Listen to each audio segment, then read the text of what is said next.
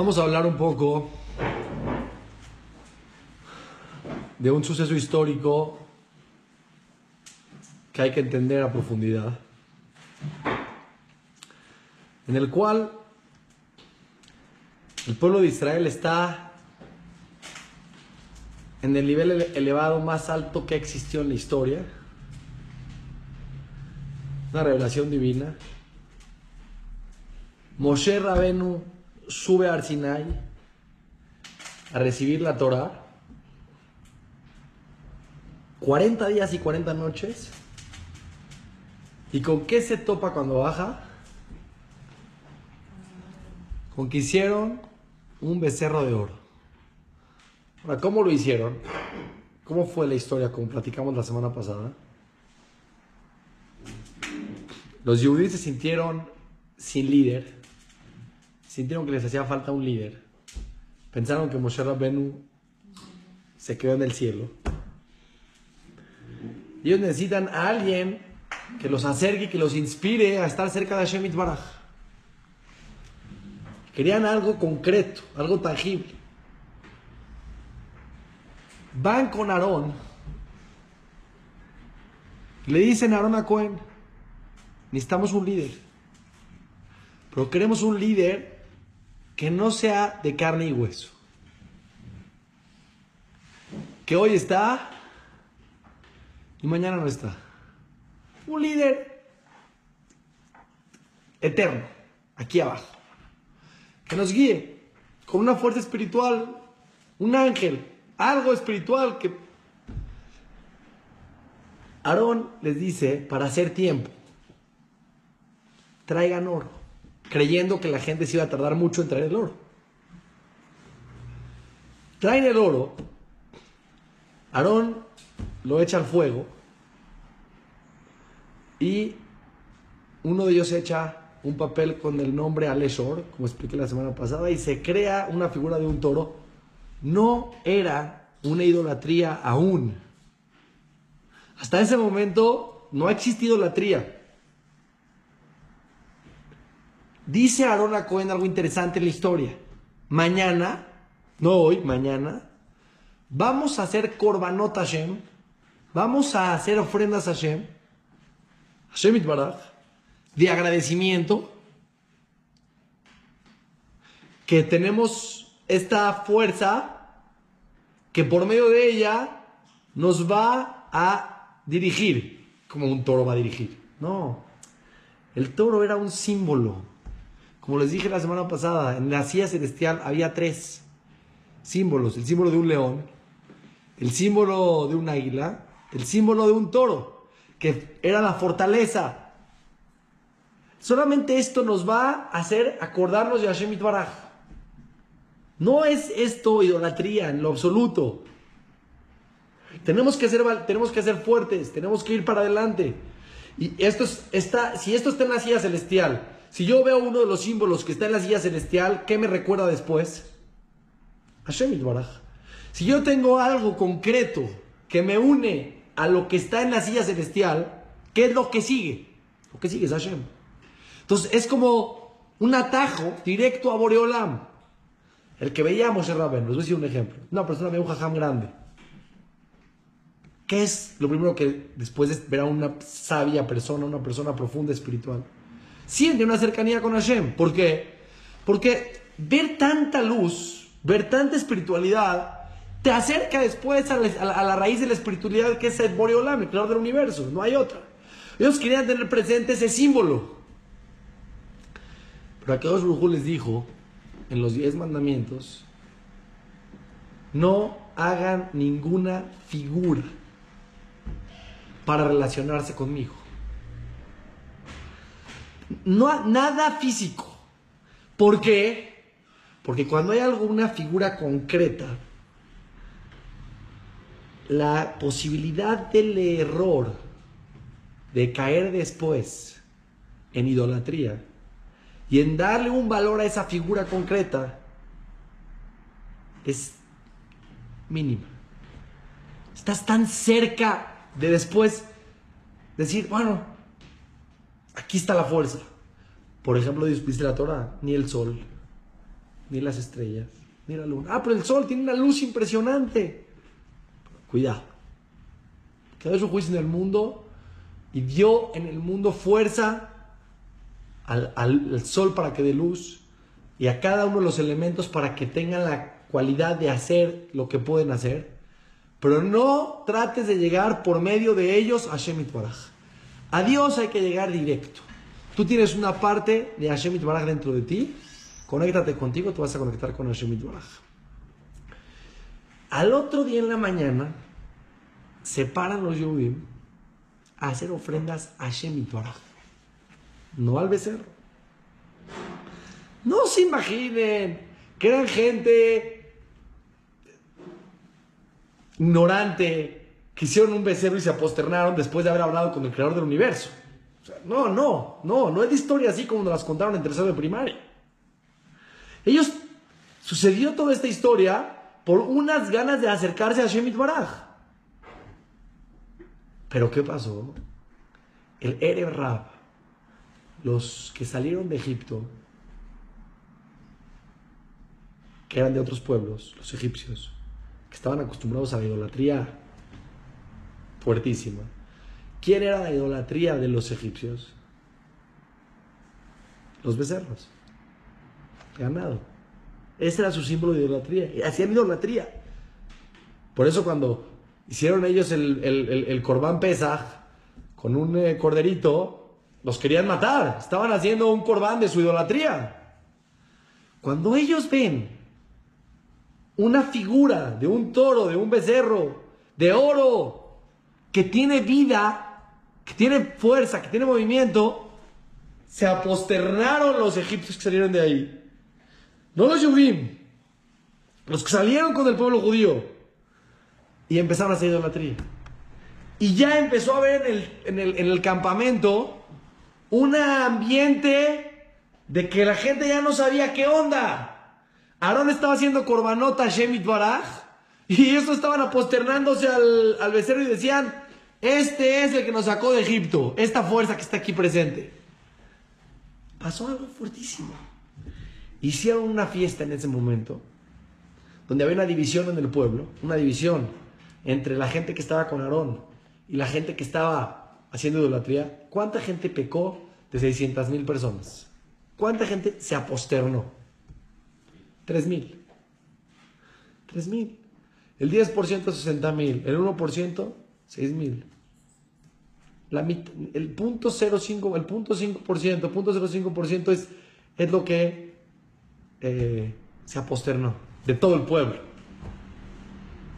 Pero la gente que estaba ahí ya entró un ambiente de confusión en la gente, donde después de 40 días que reciben la Torah del cielo, sucede un, suceso insólito. Y empiezan a cometer en ese día otro tipo de pecado que es Giluy Arayot. ¿Qué es Giluy Arayot? Empezaron a tener relaciones prohibidas. Porque en la entrega de la Torah se prohíben las relaciones con una mujer casada, con la esposa de tu hermano, con gente familiar, se prohíben todas estas relaciones que hasta ese entonces no estaban, permitidas.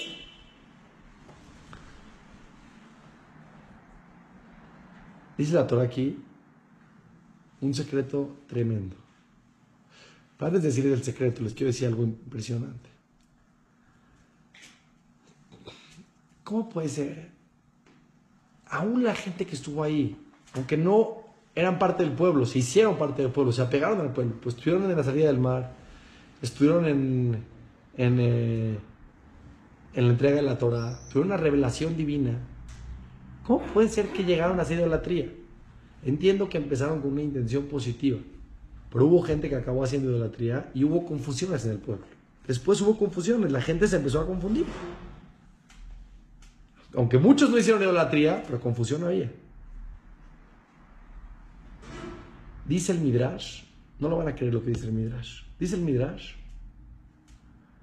que ¿cuántos días antes del día 40 la gente ya estaba empezando a pedir un líder? ¿Cuántos días después de que Moshe subió a recibir la Torá? La gente empezó a pedir un líder. Tres opiniones. Una opinión dice 11 días.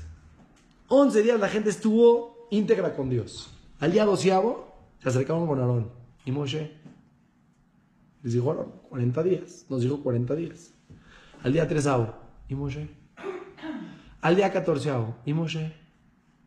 Hasta que el día 40, que no era el día 40 en verdad, era el día 39, pero ellos contaron a partir de que Moshe subió y Moshe les dijo 40 días completos día y noche. Hicieron todo lo que hicieron. Ya no pudo aguantar la presión. Segunda opinión dice, un día aguantaron sin Moshe. Un día. 24 horas. Tercera opinión. Está durísimo el secreto que les voy a decir hoy. Tercera opinión. Un minuto. ¿Cómo un minuto? En el momento que estaban recibiendo la Torah, después de recibir la Torah, un minuto después, o en ese mismo momento, al mismo momento que recibieron la Torah, estas personas que pecaron con el becerro de oro estaban en su corazón pensando cómo rebelarse contra Shemit Puede ser. Dice la viruja, les voy a decir el secreto. ¿Qué pasa si una persona quiere ir a comprar algo de lo que no conoce? Por ejemplo, un diamante. Quiere ir a comprar un diamante y conoce a una persona experta en diamantes. O por ejemplo, una persona va a comprar un coche. ¿A quién lleva? A un mecánico que cheque el coche. Porque tú por afuera puedes ver la carrocería y puedes decir, ay, está increíble el coche. a lo mejor el coche no sirve porque el motor está echado a perder, porque tiene problema A, B y C. Siempre que vas a ir a comprar algo, tienes que ir con un experto que sepa checar realmente el producto. Vas a por un diamante, hay muchas piedras que se ven muy bonitas, pero que son diamantes. Hay muchas telas. Puede ser que tú veas en el aparador un traje, vas a ir a comprar un traje. Gente que no sabe comprar trajes. Entonces va y dice, ay, está muy bonito el modelo. Y se lo pone. ¿Y cómo te puedes dar cuenta si algo era realmente de calidad o no era de calidad? ¿Cuál es la prueba más fuerte que hay para saber si realmente esto era como se veía o esto era simplemente una copia, una imitación, mala, mala, mala, mala calidad. ¿Cómo te puedes dar cuenta? Muy sencillo. Lo que es de calidad, dura. Lo que no es de calidad, no dura. Si el coche que compraste está echado a perder, vas a dar tres vueltas. Si la tela que compraste era una tela que no era de calidad, te lo vas a poner 3, 4 veces. La primera vez que lo vas a lavar, se va a echar a perder. Pero lo que es de calidad, dura. Porque lo que es de calidad así es, dura. ¿Cómo te das cuenta que una persona realmente está con Hashem? Es que checarlo. ¿Cómo se checa una persona? Si su cercanía con Dios es duradera. Si no de repente a la primera que pasa una cosa en su vida, se acabó Dios. Yo no sé. Y no te puedes dar cuenta. Tienes que tener un experto en qué? En espiritualidad. Puede ser que tú veas una persona y digas, wow, se, ven que, se ve un sadik impresionante. Jaja, ¿acaso no es un sadik este? Hay que traer un experto que sepa realmente darse cuenta, porque ¿cuál es el chiste? Si después de que ya lo compraste viste que te salió mal, bueno, pues ya te diste cuenta. Hiciste antes de comprarlo. Poderte dar cuenta si esta es una casa de calidad o no es de calidad. El pueblo de Israel, y esto que lo voy a decir está impresionante. En el momento que estaban recibiendo la Torah, hubo algunos que en lo más profundo de su corazón, en lo más profundo de su inconsciente, ya estaban recibiendo la Torah con un límite de tiempo. Recibiendo y no recibiendo. Voy a cumplir, pero en lo profundo de mi corazón de repente hay un pensamiento como de, en la primera que pueda voy a revelar. Tú puedes convencer a alguien a que haga algo en la vida, pero si en lo profundo de su corazón no quiere, aunque en ese momento te diga que sí, ¿qué va a pasar después? No lo va a hacer. Oye, prométeme lo que lo vas a hacer. Sí, sí, te lo prometo. Pero si en ese te lo prometo, hay atrás una tela de mala calidad, no va a durar. No ganaste nada. No ganaste nada de, hacer que alguien te diga que sí, cuando tú sabes que en lo profundo de su corazón. Y hay que ser muy inteligentes para poder darse cuenta. Más en la parte espiritual. El que más duró, duró 11 días. Aquí viene el secreto impresionante de la clase. Dice la Torah, no hicieron el becerro de oro, sino únicamente para permitirse las relaciones prohibidas. ¿Cómo está este, este, este concepto? Sí, dice, dice la llamará, la razón inconsciente que pidieron ese líder, algunos de ellos seguramente eran sadikim, pero algunos de ellos, muchos de ellos, el objetivo final de ese becerro de oro era permitir las relaciones prohibidas. O sea, vamos a ir profundo en esta clase de hoy. En verdad, después de que pasó la entrega de la Torah, hubo gente que sintió un conflicto interno de tener que dejar las relaciones prohibidas porque tenían el deseo de hacerlo. Pero en verdad era algo muy penado, porque en la Torah uno de los tres pecados que la persona tiene que evitarlos aún con su vida, la Torah es pro vida. Toda la Torah es a favor de la vida. Si la persona le dice que tiene que tener que hacer un pecado porque si no lo matan, tiene que hacer el pecado y no dejarse morir, porque la vida es ante todo en la Torah. Solamente hay tres, tres preceptos en la Torah que la persona debe dejar aún su vida y no traspasar esos preceptos. Uno es no matar. Si alguien te dice, si no matas al otro, te mato, no puedes matar. El segundo es idolatría. Si te dicen, haz idolatría o te mato, no puedes hacer idolatría. Y el tercero es, comete una relación prohibida. Ten una relación con una mujer o una mujer con un hombre ante una situación prohibida. Una mujer casada, una cercana, una familiar. Es una relación prohibida de la Torah. Tienes que dejarte morir antes de cometer esa, ese pecado. Entonces, era algo que generaba un conflicto interno muy fuerte porque sabían que el nivel de gravedad de una relación prohibida era muy grave. Entonces, ¿qué hicieron? Inconscientemente buscaron, buscaron la forma de cómo permitir esa relación prohibida. ¿Y cómo permitimos esa relación prohibida? Si la persona hace idolatría, entonces la Torah pierde su fuerza. ¿Por qué? Porque si el becerro de oro es la fuerza máxima, el becerro de oro no te responsabiliza a nada. Y que te responsabilices a Shemit Baraj. Pero si ahora tú sirves al becerro de oro, ¿Qué responsabilidad tienes en la vida? Ninguna. ¿Qué hicieron en el momento que estaban haciendo idolatría con el becerro de oro? Relaciones prohibidas. Eso hicieron en ese día. Y dice la Torah, eso es lo que estaba detrás de todo el becerro de oro. Pero aquí viene una idea fuertísima. Dice la Torah, escuchen esto porque está impresionante. Este concepto me cambió mi vida. No existe en el mundo ninguna persona que reniega de Dios o que reniega de la Torah con fundamento.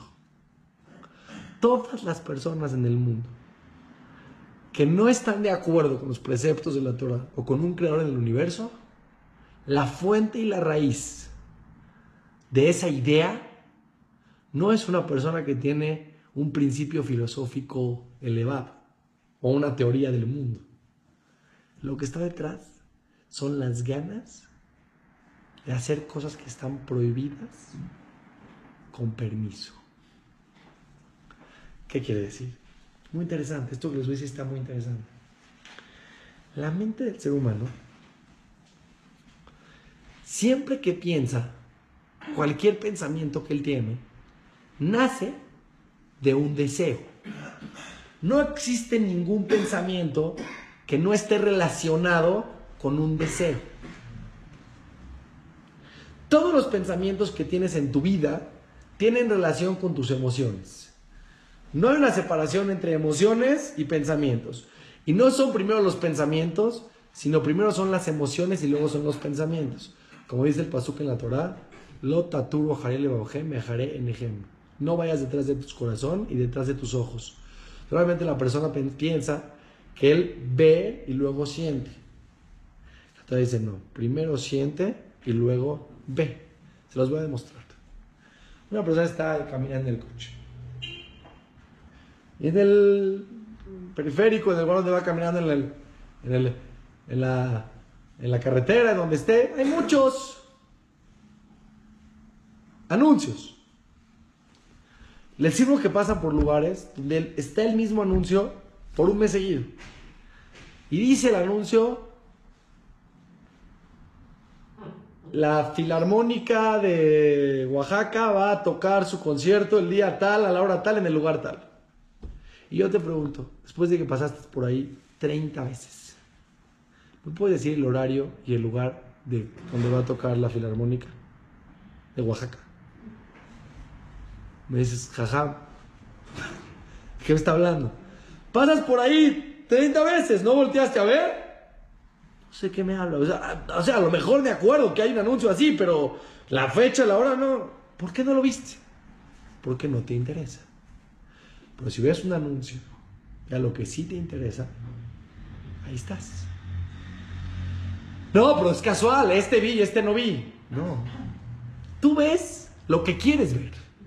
Piensas lo que quieres pensar. Todos los pensamientos que tienes en tu día tienen que ver con cosas personales. ¿Te interesa? ¿Cuántas veces al día pensaste hoy en ballet? En el ballet. ¿Por qué no te viene un pensamiento de qué bonito es el paso de ballet, no sé cuál? Porque no te interesa, porque te da igual. Piensas en las cosas que te interesan. Entonces tus pensamientos están influenciados directamente por tus emociones. Cuando una persona va a hacer una pregunta a su esposo, a su socio, al jajam, la pregunta que sea que hagas, antes de hacer la pregunta, ya tienes una inclinación y un deseo sobre a dónde tú quieres ir con esa pregunta. Ejemplo, si a una persona le gusta jugar tenis en Shabbat, Veo con el Jab le dice, ¿se puede jugar tenis en Shabbat? Antes, para. ¿Por qué preguntaste? Porque quieres estudiar las leyes del Shabbat y te interesa mucho desde el Shabbat. No puedes dormir porque, te, porque quieres ser un gran eh, apegada desde el Shabbat o porque quieres jugar. ¿Quieres jugar? Por supuesto quieres jugar. Y por eso así preguntas esta pregunta. Porque todo lo que pasa por tu mente tiene que ver con tus deseos. La mente no puede aceptar que tú actúes y hagas algo en contra del permiso de tu pensamiento. Sea, hacer algo que está mal, sabiendo que está mal, es muy difícil. Porque tu mente no te deja, porque tu mente te va a decir, oye, ¿qué te pasa? ¿Estás haciendo algo mal? ¿Qué tienes que hacer? ¿Qué hace tu mente de manera instantánea? Se empieza a justificar. O te justifica antes de actuar. Cuando vas a algo que está mal, dices, no, seguro esto no está mal. O si sabes que está mal, dices, no es para mi nivel. Algo que te tiene que dejar tranquilo. No puedes actuar sabiendo algún pretexto, alguna justificación. No, es que yo estoy agotado y tengo, estoy hambriento y seguro esto no estaré. Ya no pasa nada. Pero saber que está haciendo algo que está mal, conscientemente, y hacerlo, no, no se puede. La mente no lo permite. No lo permite. Tiene que haber algo que le diga, aunque sea una, una ventanita dentro de ti, que te diga, ya no pasa nada. Ya, no es el fin del mundo. Aún el que roba y sabe que está mal robar, dice, ya, es por el bien de mis hijos, ya, no pasa nada. Algo, algo tienes que... Ya, ¿por qué está mal? Soy un, lo peor que hay en el universo. No, no existe.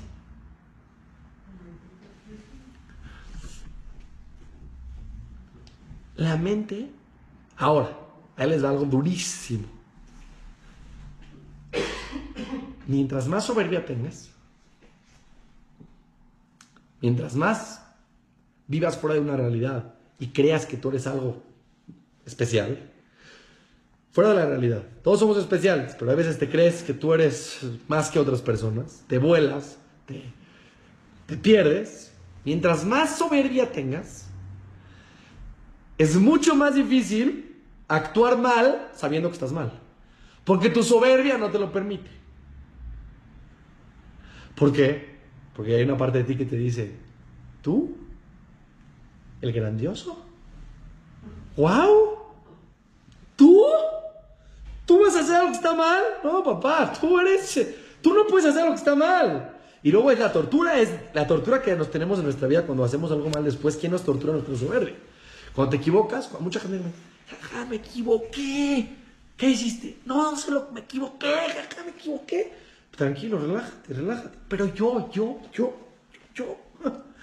En ese yo, yo, hay una soberbia que tú te sientes, te perdiste de tu humanidad. Sí, tú, tú, tú, tú. ¿Quién eres? ¿Quién eres? No, pero yo, jaja, yo, soy diferente. No, no pego. Yo estoy en otro nivel. Entonces, mientras más te creas, mientras más te sientas, mientras más soberbia haya, más difícil es que tú aceptes actuar en contra de algo que creas que está mal. No puedes. ¿Cómo te vas? ¿Cómo? Entonces la mente, inconscientemente, tiene una posibilidad de permitirte lo que está haciendo mal. ¿Cómo? Decir, no está mal. ¿Cuál es la manera más fácil de decir que algo no está mal? Escuchen bien que está fuertísimo. Fuertísimo, fuertísimo, fuertísimo. Lo que les voy a decir hoy.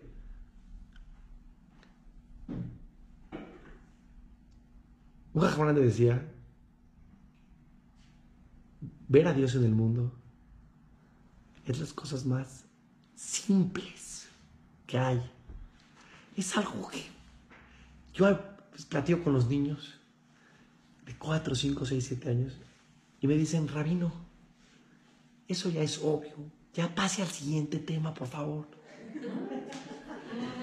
Pero no me lo dicen por inocencia, porque les digo, vean la planeación en el mundo, vean que el mundo gira, que hay un sol, que la lluvia, que crece una semilla con una naranja, con vitamina, tú tienes ojos que puedes ver la naranja y tienes pies que puedes caminar tienes una mano que puede alcanzar la naranja, tienes dientes para masticar y tienes una lengua que tiene papilas gustativas justo ahí. Imagínense que las papilas gustativas en vez de estar en la lengua, estén en la rodilla.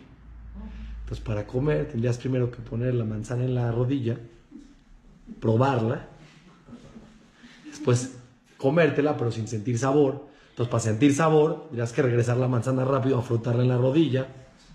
Para que sientas un poquito a qué sabe y ya te la vuelves a comer, pero otra vez dejarías de sentir el sabor. Entonces, tienes que estar así y tienes que comer sin sabor al final de cuentas. ¡No! Las papilas gustativas están ahí donde pasa la comida, Javi. O sea, ver a Dios es un chiste en el mundo. Que hay, un, que hay planeación, que hay un creador en el universo. No tienes que tener mucho capacidad intelectual para poder ver a Dios. ¿Cómo puede ser que una persona dice, no, yo no estoy seguro al 100%?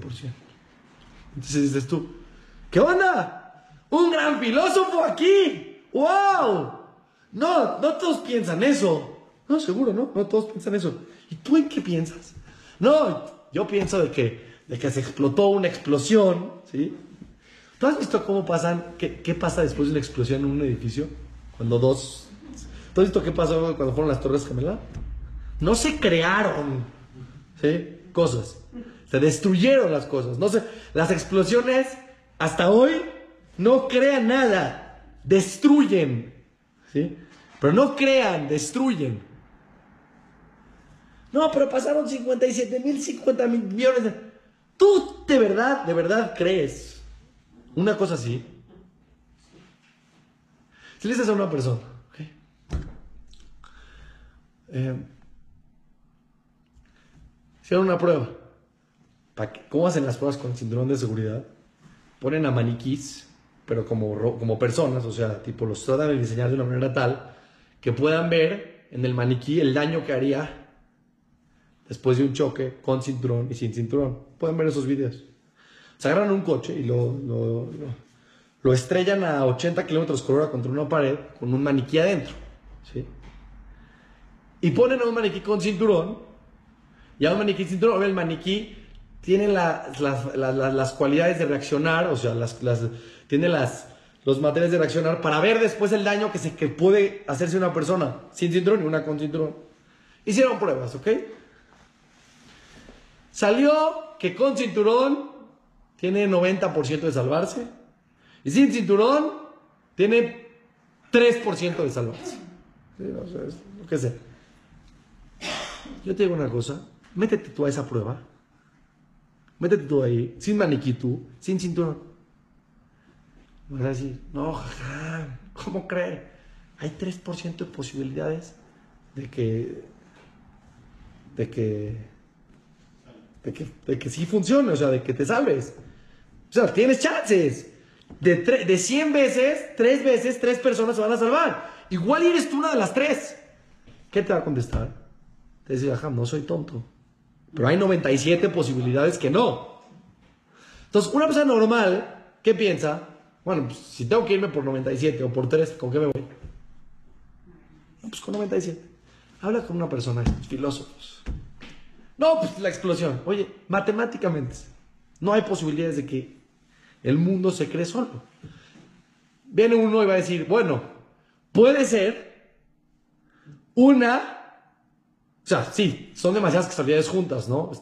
Estadísticamente, pues sí, no, que ahí caen las playas gustativas y que yo tenga un, un intestino grueso y un intestino delgado y que tenga un corazón que esté y unos pulmones y que todo esté interrelacionado y que tengas la manzana que crece y que salga de color rojo justo cuando ya está madura y que el sol evapore el agua y el aire haga que corra y lo ponga encima. No, sí, está duro, ¿no? Sí, sí, está durísimo, ¿no? Sí, está muy duro. Bueno, una en 50 mil trillones de millones de trillones de, de trillones de pues de Ok, pero eso quiere decir que hay trillones de trillones de trillones que no. ¿Por qué ahora de repente dices, pero hay una? Pero si hubiera una en trillones que te salvas, ¿te metes al coche? ¿Por qué aquí te vas por el 97 o por el miles de trillones? Y aquí son trillones. Y aquí una persona viene y dice, bueno, pero a lo mejor hay una. Una persona que tiene un poquito de inteligencia No es para que les diga, no el mundo. Les voy a decir algo que se van a volver locos. No el mundo, no el mundo, no el mundo, no el universo. No. La Torah Kedosha tiene escondido códigos. Hay todo un libro que se llama Los Códigos de la Torah. Que aparecen cosas de la historia en la Torah escrita hace más de 3.000 años. Una persona fue un, fue un seminario en donde acercan a la gente a la Torah, dieron una clase de los códigos. Y este cuate era experto en estadística. Y él dijo, yo vine al seminario, pero no tengo ninguna intención de acercarme a la Torah del judaísmo ni a nada. Cero. Este más lo escuché de Rabdon Segal. Pero me dio curiosidad venir y vine. Soy experto en estadística de, un, de una universidad, maestro, todo. Y de repente le enseñan que de la primera taf de Bereshit, cuentas 49 letras, a las 50 y una Bab, a las 50 y una Reish, a las 50 Torah. En Shemot, lo mismo. En Baikra, lo mismo. En Bamidbar, lo mismo. En Devarim, lo mismo. En Baikra está Yud va ok. Y de repente le enseñan sucesos de la historia en códigos. Códigos de. Cuentas una, una letra cada siete letras. Cuentas así. De mismo, no, no siete y luego ocho y luego diez. No puedes armar cualquier palabra a tu gusto. No. Con salto fijo. Una, una letra y después otra letra, y después otra letra y después otra letra con ciertos números específicos, 7, 49, que son múltiplos de 7. Han encontrado cosas. Dicen que este cuate salió de ahí. No salió de su cuarto 14 horas. Después salió y levantó las manos. Y dijo, la Torah es del cielo. Dijo, ¿qué hiciste? Dijo, llevo 14 horas tratando de sacar el cálculo ¿Cuántas posibilidades hay que una persona haga un libro y que en ese libro se encuentre un suceso histórico, dos sucesos históricos, tres sucesos que están en el futuro, o sea, que no han sucedido, en salto fijo, dijo, no hay número en estadística. No hay, no existe. Casual, no existe, no existe estadísticamente un número para que exista esa casualidad. Porque las cosas, o sea, porque lo que tiene que suceder son tantas cosas precisas que es imposible que sea escrito por un ser humano. El Sefer Torah. De una persona que no es religiosa, que no quiere que nadie haga teshuva, que se dedica a eso. Un Sefer Torah estadísticamente no tiene posibilidades. Una creación, nada más ver, caray, sal a caminar al bosque un día en tu vida y ve la perfección y la planeación en el mundo. Sin hablar de la historia, sin hablar de la partida del mar, sin hablar de sucesos milagrosos que te pasan día a día en tu vida. ¿Cómo puede ser que venga alguien y diga, no, no, yo no, yo no, yo no. No, puede ser que hay una en 50 mil trillones de millones, puede ser. Pero puede ser que hay trillones que no. ¿Cómo tu mente es tan chueca? ¿Quieres que te explique? Pues muy sencillo no quiere responsabilidad. Cuando tú no quieres responsabilidad en la vida, esa una posibilidad, ¿sí? Por ejemplo, digan a sus esto lo van a entender mejor, más claro, digan a sus hijos, Mi vida, no salgas a jugar al jardín con el frío y con la lluvia sin camisa, mi amor. Porque te puedes enfermar, corazón. Viene el y te dice, ¿y si no? ¿Y si no me enfermo? ¿Y si no? A ver, ¿hay alguien en el mundo que ha salido así y no se ha enfermado? Le dices, sí, puede ser que sí. Pero lo más seguro es de que te enfermes. ¿Y qué tal si yo soy ese uno? ¿Por qué? Yo les pregunto. Porque el niño estudió estadística.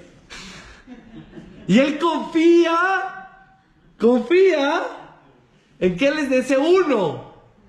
No, no. No. El niño quiere jugar afuera sin camisa. Cuando tú quieres algo, tu mente tapa todas las posibilidades y busca solamente esta. Hay gente que está tomando antibiótico. Y el doctor dice, si tomas mucho alcohol, cuando tomas antibiótico, se puede cortar el efecto del antibiótico. De repente ve una persona que estaba con antibiótico, con una infección fuerte, y lo vi tomando mucho alcohol.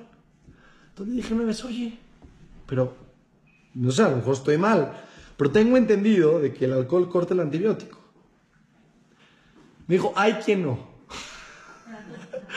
¿Cómo sabes? Seguro, o sea, seguro que todas, o sea, puede ser que no, ¿no? O sea, lo más probable es que sí, pero puede ser que no. ¿Me puedes explicar? ¿Por qué? No porque él tenga un fundamento escrito en un libro y él se basa en ese 1.3% de posibilidades que hay entre 100. Es muy sencillo. Quiere tomar alcohol. Cuando quieres tomar alcohol, todo lo puedes amoldar a lo que tú quieres pensar. ¿Sabes lo que responsabiliza que haya un creador? Si hay un creador, una persona le dijo en no conmigo. Dijo, jajam, a las pruebas me remito. Dije, está bien. Pero yo te voy a mostrar muchas cosas. Una de ellas es que hay un creador. Pero si hay un creador, todo lo demás es automático. ¿Qué tiene que ver? Puede ser que haya un creador y que, y que la Torah y todas las cosas que ustedes dicen, esas cosas ortodoxos, este, extremistas. Yo, no soy así, jaja. No, yo, yo, yo, sí creo en Dios, ¿eh? pero eso que ustedes dicen, no, eso, no, eso no creo. Todo lo que dicen no lo creo. dije, no, si, si crees en Dios, todo lo demás es automático. Ya, jaja, ¿por qué? Te explico por qué. Si hay un creador, el mundo tiene un sentido. Alguien lo creó para algo. Tú creas algo sin sentido, tú creas algo que no tiene sentido. El sentido está antes de la creación, no después. El que hizo la silla primero hizo la silla y luego se dio cuenta que, sentía, que servía para sentarse. Pues la dijo, ándale, te puedes sentar aquí, bro, impresionante. O él quería una silla para sentarse. El que hizo, la... ahora eso es algo muy, no complejo, algo muy simple. Pero el que hizo una cámara de video, hizo la cámara con todas las partes y después dijo, órale, esto graba, brother. O él buscó la manera de grabar. Y eso es lo complejo. Un avión, ni se diga. No puede ser que hicieron el avión y dijeron, vuela. No. Unimos partes y de repente dijimos, vuela. No. Tiene un sentido. Si tú le preguntas a alguien y le dices, oye, ¿para qué está el avión? ¿Qué te va a decir? No, pues para volar. Ah, pregúntale al que hizo el avión cuál es el sentido. Por eso le hizo las alas y por eso le hizo lo que le hizo. Si hay un creador, hay un sentido. ¿Para qué hizo el mundo? Y si te hizo a ti, para algo te hizo a ti. Ah, entonces ¿dónde está el sentido? Tiene que haber un sentido. Sí, el sentido tú lo encuentras en tu vida, vas caminando en la vida, de repente un día te paras y dices, ya encontré el sentido de la vida. Sí, ¿cuál era? Tomar cerveza y ver el cielo y en otras palabras, hacer lo que se te pegue la regalada gana. No, Javivito, no, mi amor. Hay un sentido en el cual tienes una responsabilidad. Existe un creador, te responsabiliza. Por eso hay gente en el mundo que te dice, no, yo no, no, no, es que tú no, mi vida. Tú eres un, igual que los becerros de oro, papiqui. ¿Tú qué quieres? Tú quieres decir, quiero hacer lo que se me pegue la regalada gana sin sentirme mal. Eso es lo que está en el trasfondo de todos los seres humanos que están buscando decir, yo no, yo no soy una persona, yo no soy religiosa. Tú, papito de mi vida, quieres vivir una vida loca sin sentirte mal pero en lo más profundo de tu corazón, sabes eso.